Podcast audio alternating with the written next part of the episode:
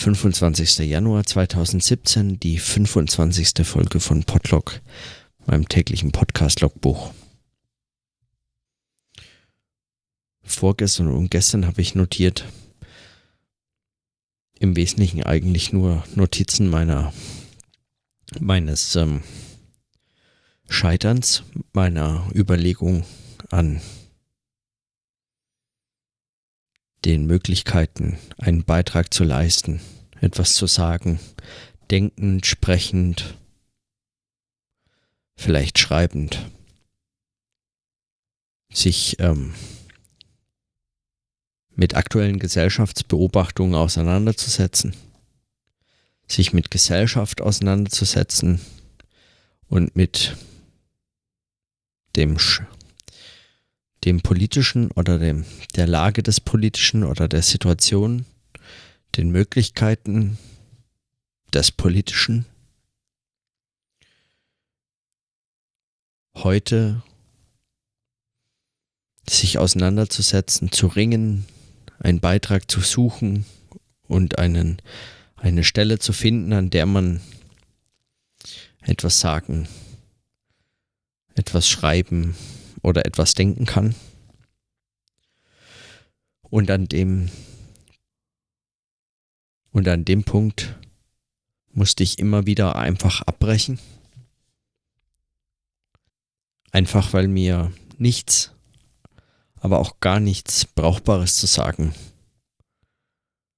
blieb. Ich hatte vielmehr den Eindruck, dass jeder Beitrag, jeder Beitrag, den man jetzt leisten kann, eigentlich das Gegenteil von dem bewirken kann, was, äh, was man mit einem solchen Beitrag beabsichtigt. Und es gilt umso mehr für linke politische Bemühungen.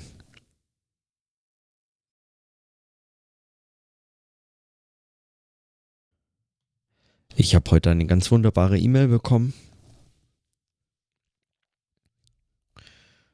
Auf meine Folgen von gestern und vorgestern hin, über die ich mich sehr gefreut habe. Und die mir zumindest Hoffnung macht, dass möglicherweise diese Strategie des oft zyklischen, dieses Rückziehens in möglicherweise das noch ältere und die Lektüre von allem bloß nicht von aktuellen Texten. Eine brauchbare Strategie sein und tatsächlich darin vielleicht ein, eine Art Zugang zur Welt liegt, wenn einem alle bekannten Zugänge zur Welt sowie die Welt selbst.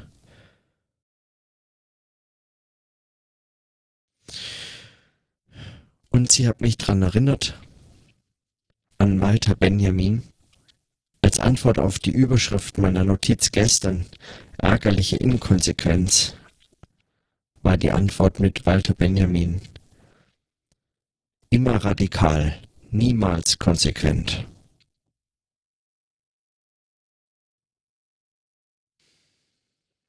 Über den Satz denke ich, seitdem ich die E-Mail heute gelesen habe, eigentlich ähm, ständig nach. Und wie so viele Sätze, die von Walter Benjamin oder in Auseinandersetzung von anderen Menschen mit Walter Benjamin und seinen Texten gesagt und geschrieben wurden, dazu zähle ich auch die wunderbaren Auseinandersetzungen mit Walter Benjamin von Daniel Ben Said in Links des Möglichen mit seinen geschichtsphilosophischen Thesen, also mit Benjamins ähm, 20 Thesen oder 18 plus 2 Thesen zu einem Begriff der Geschichte. Wie viele dieser Sätze und dieser Gedanken, die in dem Zusammenhang geäußert werden oder aufgeschrieben werden, sind das sprachlich und inhaltlich so scharfe, so, so, so scharfe und so starke Sätze, dass man sich ja manchmal fragen könnte, warum man sich nicht schämt, die ganze Zeit dieselbe Sprache zu verwenden. Und so ein Geplapper von sich geben zu müssen. Immer radikal, niemals konsequent. Und weil mich äh, diese E-Mail heute so ganz wunderbar an Walter Benjamin erinnert habe, möchte ich heute, und weil es einfach dann nichts damit zu tun hat, mit dem, worüber ich die letzten Tage nachgedacht habe, oder zumindest nicht in der Form. Es hat selbstverständlich damit was zu tun, aber ganz anders. Das wird gleich klar. Ähm, möchte ich einen Text lesen, den ersten Text, den ich jemals von Walter Benjamin überhaupt äh, gelesen habe.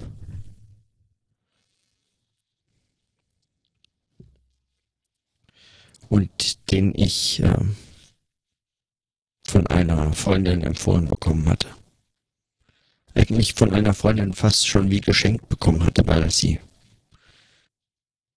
weil sie auf, auf der einen Seite meine ähm, Begeisterung für Bücher und meine, meine, ähm, ähm, sagen wir mal, meine Leidenschaft, Bücher auch zu besitzen, ähm, teilt, zum anderen aber auch immer so ein bisschen belächelt hat.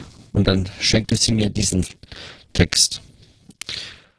So schenken ist nicht ganz richtig. Sie hat ihn mir tatsächlich nur empfohlen, aber, aber es, es, es war mir eigentlich mehr ein Geschenk diese Art der Empfehlung. Und seitdem habe ich das schon, das dann noch ein paar weitere Male auch so empfinden können, wenn mir jemand einen Text empfohlen hat, wie man jemandem etwas schenkt. Und ich hoffe und habe auch versucht, bei Gelegenheiten, wenn es möglich ist, jemand anderem Texte zu empfehlen, wie, wie man jemandem etwas schenkt. Und dieses Geschenk, das ich damals bekommen habe, diesen Text von Walter Benjamin, den möchte ich heute vorlesen. Der Text heißt, ich packe meine Bibliothek aus. Eine Rede über das Sammeln. Ich packe meine Bibliothek aus. Ja, sie steht also noch nicht auf den Regalen, die leise Langeweile der Ordnung umwittert sie noch nicht. Ich kann auch nicht an ihren Reihen entlang schreiten, um im Beisein freundlicher Hörer ihnen die Parade abzunehmen. Das alles haben Sie nicht zu befürchten. Ich muss Sie bitten, mit mir in die Unordnung aufgebrochener Kisten, in die von Holzstaub erfüllte Luft, auf den von zerrissenen Papieren bedeckten Boden unter die Stapel eben nach zweijähriger Dunkelheit wieder ans Tageslicht beförderter Bände sich zu versetzen, um von vornherein ein wenig die Stimmung, die ganz und gar nicht elegische, viel eher gespannte zu teilen, die sie in einem echten Sammler erwecken. Denn ein solcher spricht zu ihnen und im Großen und Ganzen auch nur von sich. Wäre es nicht anmaßend, hier auf eine scheinbare Objektivität und Sachlichkeit pochend die Hauptstücke oder Hauptabteilungen einer Bücherei Ihnen aufzuzählen oder deren Entstehungsgeschichte oder selbst deren Nutzen für den Schriftsteller Ihnen darzulegen? Ich jedenfalls habe es mit den folgenden Worten auf etwas Unverhüllteres, Handgreiflicheres abgesehen. Herzen liegt mir Ihnen ein Einblick in das Verhältnis eines Sammlers zu seinen Beständen, einen Einblick ins Sammeln, vielmehr als in eine Sammlung zu geben. Es ist ganz willkürlich, dass ich das anhand einer Betrachtung über die verschiedenen Erwerbungsarten von Büchern tue. Solche Anordnung oder jede andere ist nur ein Damm gegen die Springflut von Erinnerungen, die gegen jeden Sammler anrollt, der sich mit dem Seinen befasst. Jede Leidenschaft grenzt ja ans Chaos, die sammlerische aber an das der Erinnerung. Doch ich will mehr sagen. Zufall, Schicksal, die das Vergangene vor meinem Blick durchfärben, sie sind zugleich in dem gewohnten Durcheinander dieser Bücher sinnfällig da. Denn was ist dieser Besitz anderes als eine Unordnung in der Gewohnheit sich so heimisch macht, dass sie als Ordnung erscheinen kann? Sie haben schon von Leuten gehört, die am Verlust ihrer Bücher zu Kranken, von anderen, die an ihrem Verwerb, Erwerb zu Verbrechern geworden sind. Jede Ordnung ist gerade in diesen Bereichen nichts als ein Schwebezustand überm Abgrund. Das einzige exakte Wissen, das es gibt, hat Anatole France gesagt, ist das Wissen um, Ersch um das Erscheinungsjahr und das Format der Bücher. In der Tat, gibt es ein Gegenstück zur Regellosigkeit einer Bibliothek, so ist es die Regelrechtheit ihres Verzeichnisses. So ist das Dasein des Sammlers dialektisch gespannt zwischen den Polen der Unordnung und der Ordnung. Es ist natürlich noch an vieles andere gebunden, an ein sehr rätselhaftes Verhältnis zum Besitz, über das nachher noch einige Worte zu sagen sein werden, sodann an ein Verhältnis zu den Dingen, das in ihnen nicht den Funktionswert, also ihren Nutzen, ihre Brauchbarkeit in den Vordergrund rückt, sondern sie als den Schauplatz, das Theater ihres Schicksals studiert und liebt. Es ist die tiefste Bezauberung des Sammlers, das Einzelne in einen Bannkreis einzuschließen, in dem es, während der letzte Schauer, der Schauer des Erworbenwerdens darüber hinläuft, erstarrt. Alles Erinnerte, Gedachte, Bewusste wird Sockel, Rahmen, Postament, Verschluss seines Besitztums. Zeitalter, Landschaft, Handwerk, Besitzer, von denen es stammt, sie alle rücken für den wahren Sammler in jedem einzelnen seiner Besitztümer zu einer magischen Enzyklopädie zusammen, deren Inbegriff das Schicksal seines Gegenstandes ist. Hier also, auf diesem engen Felde lässt sich mutmaßen, wie die großen Physiognomiker, und Sammler sind Physiognomiker der Dingwelt, zu Schicksalsdeutern werden. Man hat nur einen Sammler zu beobachten, wie er die Gegenstände seiner Vitrine handhabt. Kaum hält er sie in den Händen, so scheint er inspiriert durch sie hindurch in ihre Ferne zu schauen.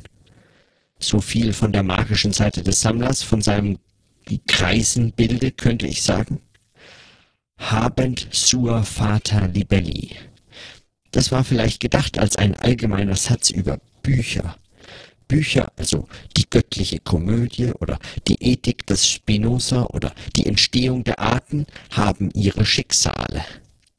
Der Sammler aber legt diesen lateinischen Spruch anders aus. Ihm haben nicht sowohl Bücher als Exemplare ihre Schicksale. Und in seinem Sinn ist das wichtigste Schicksal jedes Exemplars der Zusammenstoß mit ihm selber, mit seiner eigenen Sammlung. Ich sage nicht zu viel. Für den wahren Sammler ist die Erwerbung eines alten Buches dessen Wiedergeburt. Und eben darin liegt das Kindhafte, das im Sammler sich mit dem Greisenhaften durchdringt. Die Kinder nämlich verfügen über die Erneuerung des Daseins als über eine hundertfältige, nie verlegene Praxis. Dort bei den Kindern ist das Sammeln nur ein Verfahren der Erneuerung. Ein anderes ist das Bemalen der Gegenstände, wieder eines das Ausschneiden, noch eines das Abziehen und so die ganze Skala kindlicher Aneignungsarten vom Anfassen bis hinauf zum Benennen. Die alte Welt erneuern, das ist der tiefste Trieb im Wunsch des Sammlers, Neues zu erwerben, und darum steht der Sammler älterer Bücher dem Quell des Sammelns näher als der Interessent für bibliophile Neudrucke. Wie Bücher nun die Schwelle einer Sammlung überschreiten, wie sie Besitz eines Sammlers werden, kurz über ihre Erwerbsgeschichte jetzt einige Worte. Von allen Arten, sich Bücher zu verschaffen, wird als die rühmlichste betrachtet, sie selbst zu schreiben. Manche von Ihnen werden an dieser Stelle vergnügt der großen Bücherei gedenken, die Jean-Paul, armes Schulmeisterlein Wutz, mit der Zeit sich auf die Art zulegte, dass es alle Werke, von denen die Titel in den Messkatalogen es interessierten, weil es sie ja nicht kaufen konnte, sich selber schrieb. Schriftsteller sind eigentlich Leute, die Bücher nicht aus Armut, sondern aus Unzufriedenheit mit den Büchern schreiben, welche sie kaufen könnten, die ihnen nicht gefallen. Das werden Sie, meine Damen und Herren, für eine schrullige Definition des Schriftstellers halten.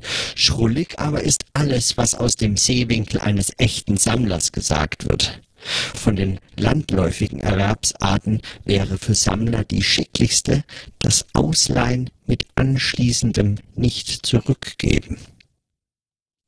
Der Buchausleiher großen Formats, wie wir ihn hier vor Augen haben, erweist sich als eingefleischter Büchersammler nicht etwa nur durch die Inbrunst, mit der er den zusammengeborgten Schatz behütet und allen Mahnungen aus dem Alltag des Rechtslebens mit Taubheit begegnet, sondern weit mehr dadurch, dass auch er die Bücher nicht liest, wenn Sie meiner Erfahrung glauben wollen, so geschah es immer noch eher, dass einer mir gelegentlich ein entliehenes Buch zurückbrachte, als dass er es etwa gelesen hätte. Und das, werden Sie fragen, wäre eine Eigenart der Sammler, Bücher nicht zu lesen? Das wäre ja das Neueste. Nein, Sachkundige werden Ihnen bestätigen, dass es das Älteste ist. Und ich nenne hier nur die Antworten, die wiederum France für den Banausen in äh, Bereitschaft hatte, der seine Bibliothek bewunderte, um so dann bei einer der obligaten Fragen zu enden. Und das haben Sie alles gelesen, Herr France? Nicht ein Zehntel, oder speisen Sie vielleicht täglich von Ihrem Sèvres? Ich habe übrigens auf das Recht einer solchen Haltung die Gegenprobe gemacht. Jahrelang, gut während des ersten Drittels ihres bisherigen Daseins, hat meine Bibliothek aus nicht mehr als zwei bis drei Reihen bestanden, die jährlich nur um Zentimeter wuchsen. Das war ihr martialisches Zeitalter, da kein Buch in sie hineintreten durfte, dem ich nicht die Parole abgenommen, das ich nicht gelesen hatte. Und so wäre ich vielleicht nie zu etwas, was dem Umfang nach eine Bibliothek genannt werden kann, gekommen, ohne die Inflation, die mit einmal den Akzent auf den Dingen umschlagen, die Bücher zu Sachwerten mindestens schwer erhältlich werden lässt. So wenigstens schien es in der Schweiz. Und wirklich machte ich von dort in zwölfter Stunde meine ersten größeren Bücherbestellungen und konnte noch so unersetzliche Dinge bergen wie den Blauen Reiter oder Bachofens Sage von Tanaquil, die damals noch beim Verleger zu haben waren. Nun, meinen Sie, müssten wir nach so viel Kreuz- und Querzügen endlich auf die breite Straße des Bucherwerbs kommen, welche der Kauf ist. Jawohl, eine breite Straße, aber keine gemächliche. Der Kauf des Büchersammlers hat wenig Ähnlichkeit mit denen, die ein Student, um sich ein Lehrbuch anzuschaffen, ein Herr von Welt, um seiner Dame ein Geschenk zu machen, ein Geschäftsreisender, um sich die nächste Eisenbahnfahrt zu verkürzen, in einer Buchhandlung vornimmt. Meine denkwürdigsten habe ich auf Reisen als Passant gemacht, Besitz und Haben sind dem Taktischen zugeordnet. Sammler sind Menschen mit taktischem Instinkt. Ihrer Erfahrung nach kann, wenn sie eine fremde Stadt erobern, der kleinste Antiquitätenladen, eine Front, das entlegenste Papiergeschäft eine Schlüsselstellung bedeuten. Wie viele Städte habe ich mir nicht in den Märschen erschlossen, mit denen ich auf Eroberung von Büchern ausging. Von den wichtigsten Ankäufen geht freilich über den Besuch eines Händlers gewiss nur ein Teil. Kataloge spielen eine viel größere Rolle, und wenn der Käufer ein Buch, das er so nach dem Katalog bestellt, auch noch so gut kennt, das Exemplar bleibt immer eine Überraschung und der Bestellung immer etwas vom Hasard. Da gibt es neben empfindlichen Enttäuschungen die beglückenden Funde. So entziehe ich mich eines Tages ein Buch mit farbigen Bildern für meine alte Sammlung von Kinderbüchern nur darum bestellt zu haben, weil es Märchen von Albert Ludwig Grimm hatte und sein Erscheinungsort Grimma in Thüringen war.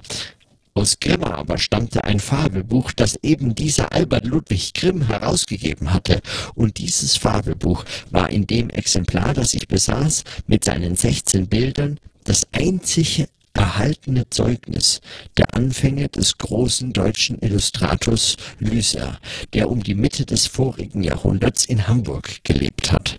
Nun, meine Reaktion auf den Zusammenklang der Namen war präzise gewesen. Auch hier wieder entdeckte ich Arbeiten von Lüser, und zwar ein Werk, Linas Märchenbuch, das allen seinen Bibliographen unbekannt geblieben ist und einen ausführlicheren Hinweis als diesen, den ersten, den ich darauf gebe, verdient. Auf keinen Fall ist es beim Bucherwerb mit Geld allein oder allein mit Sachkunde getan. Und selbst beide zusammen genügen zur Begründung einer echten Bibliothek, die immer etwas Undurchschaubares und Unverwechselbares zugleich hat, nicht. Wer nach Katalogen kauft, muss zu den genannten Dingen noch eine feine Witterung besitzen. Jahreszahlen, Ortsnamen, Formate, Vorbesitzer, Einbände und so weiter. All dieses muss ihm etwas sagen und nicht nur so im Dürren an und für sich, sondern diese Dinge müssen zusammenklingen und nach der Harmonie und Schärfe des Zusammenklangs muss er erkennen können, ob so ein Buch zu ihm gehört oder nicht. Wieder ganz andere Fähigkeiten sind es, die eine Auktion vom Sammler verlangt. Zum Katalogleser muss das Buch allein und allenfalls sein Vorbesitzer, wenn die Provenienz des Exemplars feststeht, sprechen. Wer auf eine Auktion eingreifen will, der muss sein Augenmerk zu gleichen Teilen auf das Buch und auf die Konkurrenten richten und außerdem noch kühlen Kopf genug behalten, um nicht, wie es doch alltäglich geschieht, sich in den Konkurrenzkampf zu verbeißen und so zuletzt an einer Stelle, an welcher er mehr mitbot, um seinen Mann zu stehen, als um das Buch sich zu erwerben, mit einem hohen Ankaufpreis hängen zu bleiben. Dafür zählt aber zu den schönsten Erinnerungen des Sammlers der Augenblick, wo er einem Buch an das er vielleicht nie einem Leben einen Gedanken, geschweige einen Wunsch gewendet hat, beisprang, weil es so preisgegeben und verlassen auf dem offenen Markt stand und es, wie in den Märchen aus Tausend und einer Nacht, der Prinz eine schöne Sklavin kaufte, um ihm die Freiheit zu geben. Für den Büchersammler ist nämlich die wahre Freiheit aller Bücher irgendwo auf seinen Regalen. Als Denkmal meines aufregendsten Auktionserlebnisses ragt über lange Reihen französischer Bände noch heute in meiner Bibliothek bei Sachs Pot de Chagrin.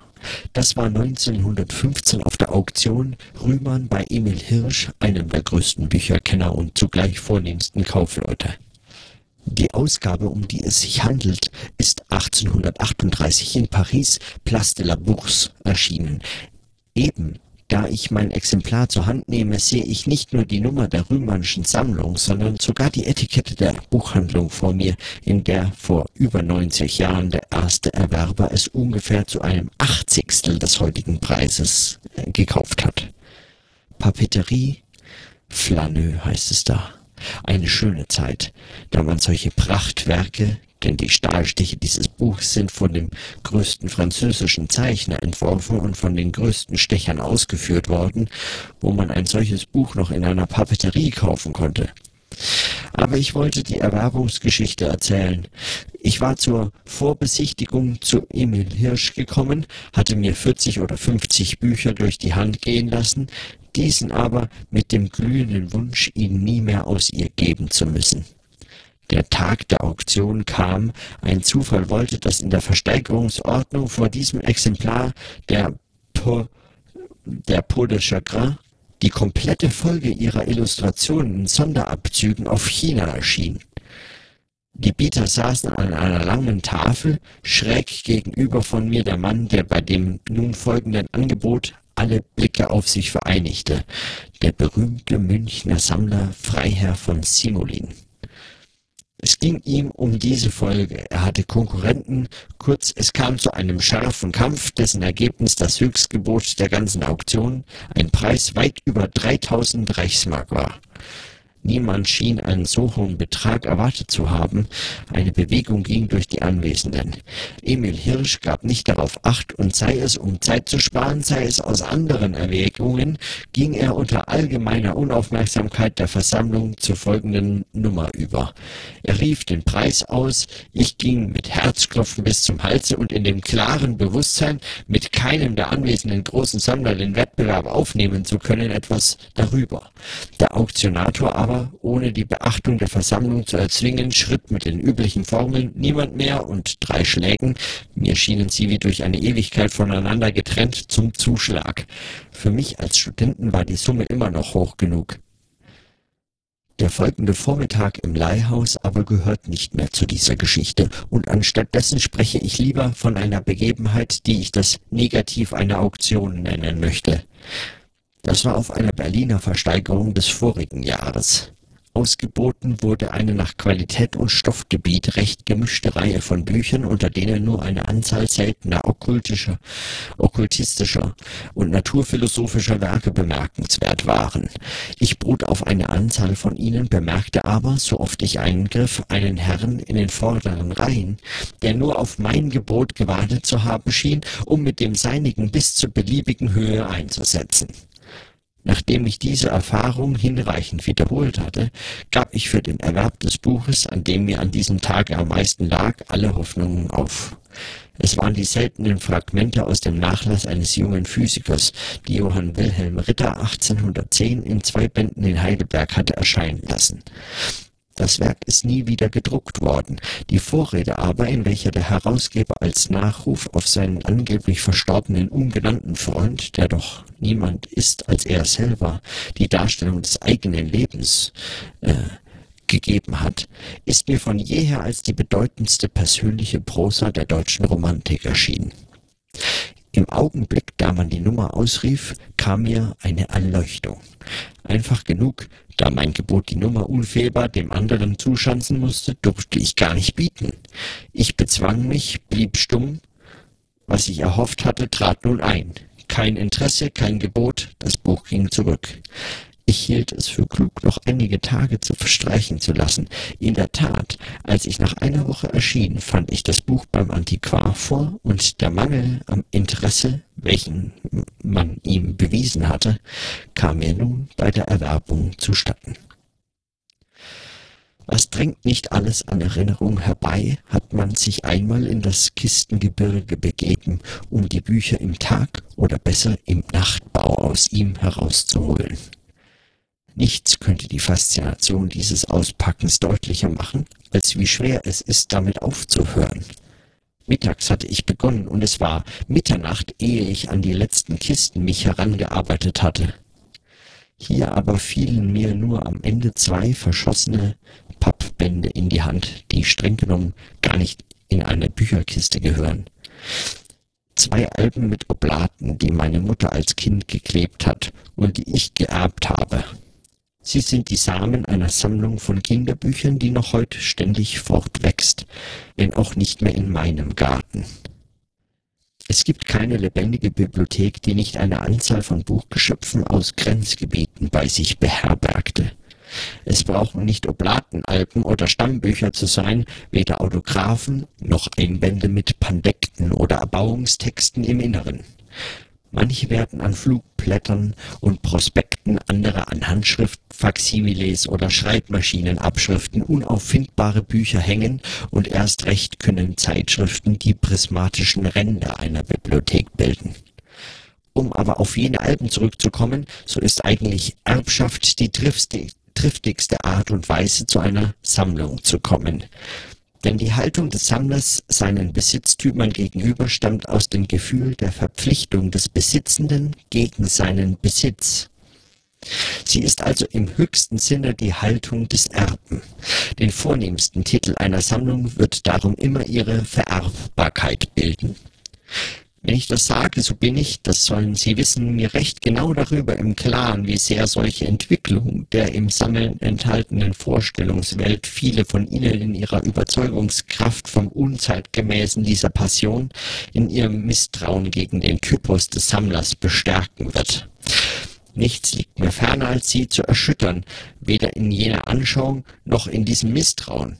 Nur das eine wäre anzumerken. Das Phänomen der Sammlung verliert, indem es sein Subjekt verliert, seinen Sinn.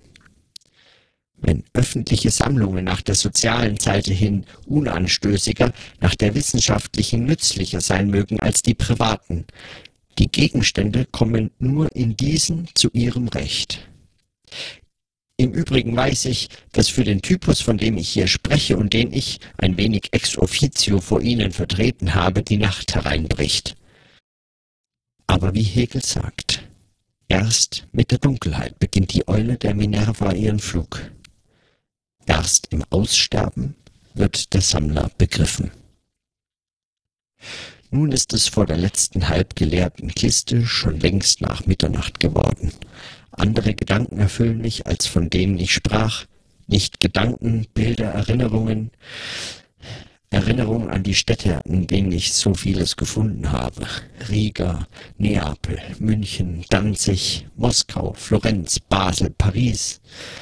Erinnerung an die Münchner Prachträume Rosenthals, an den Danziger Stockturm, wo der verstorbene Hans Raue hauste, an den muffigen Bücherkeller von Züsengut, Berlin N., Erinnerungen an die Stuben, wo diese Bücher gestanden haben, meine Studentenbude in München, mein Berner Zimmer, an die Einsamkeit von Iseldwald am Brienzer See und schließlich mein Knabenzimmer, aus dem nur noch vier oder fünf der mehreren tausend Bände, die sich um mich zu türmen beginnen, stammen. Glück des Sammlers, Glück des Privatmanns. Hinter niemanden hat man weniger gesucht und keiner befand sich wohler dabei als er, der in der Spitzwegmaske sein verrufenes Dasein weiterführen konnte. Denn in seinem Inneren haben ja Geister, mindestens Geisterchen, sich angesiedelt, die es bewirken, dass für den Sammler, ich verstehe den Rechten, den Sammler wie er sein soll, der Besitz das allertiefste Verhältnis ist, das man zu Dingen überhaupt haben kann.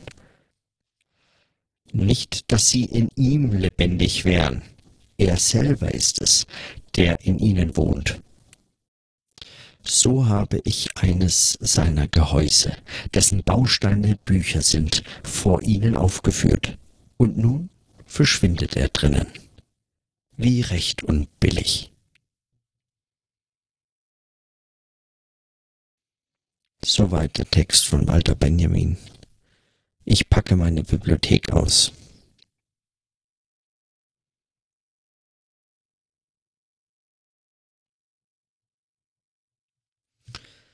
an Walter Benjamin erinnert zu werden. Das kann eigentlich niemandem schaden.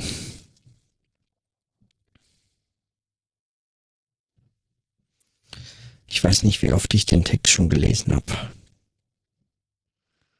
Einige Male auf jeden Fall. Und ich habe einige der Stellen daraus wirklich schon sehr lieb gewonnen.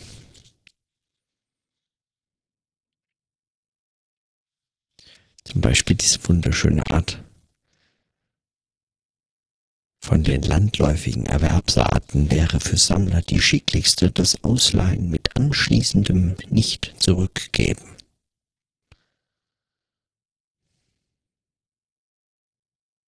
Oder auch die Definition Schriftsteller sind eigentlich Leute, die Bücher nicht aus Armut, sondern aus Unzufriedenheit mit den Büchern schreiben, welche sie kaufen könnten und die ihnen nicht gefallen. Was ich bis heute im Übrigen die einzige plausible Begründung finde für ein, für jemanden eine Dissertation zu schreiben, ist, weil er das Buch gerne gelesen hätte, ist aber ähm, leider nicht gibt. Ob das einem so gelingt? Und für den Fall, dass nicht, bleibt am wenigstens noch das Büchersammeln. Oder auch diese Wertschätzung der einzelnen Exemplare.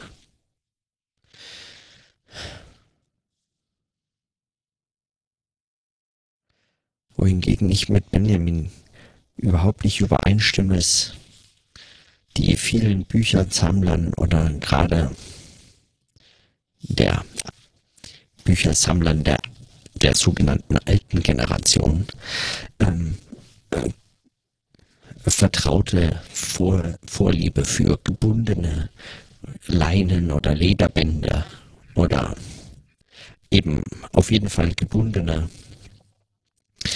ähm, im Vergleich zu Taschenbüchern.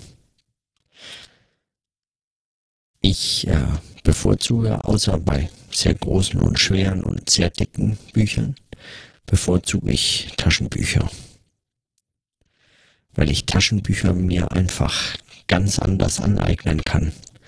Die kann ich knicken, umfalten. Ich kann reinschreiben. Ich kann's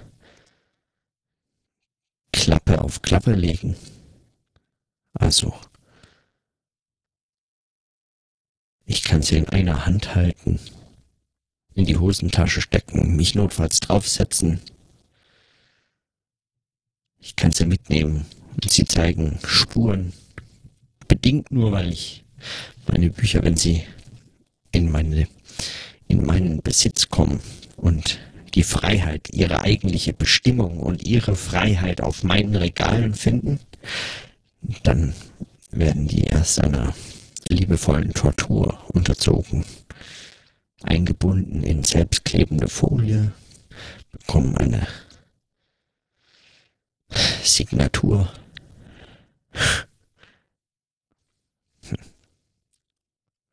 Und werden in den Katalog aufgenommen.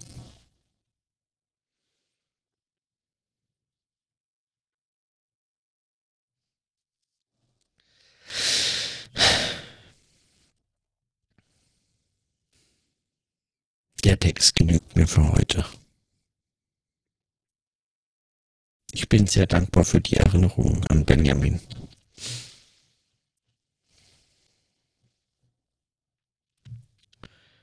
Immer radikal, niemals konsequent. Dann in diesem Sinne. Bis morgen. Tschüss.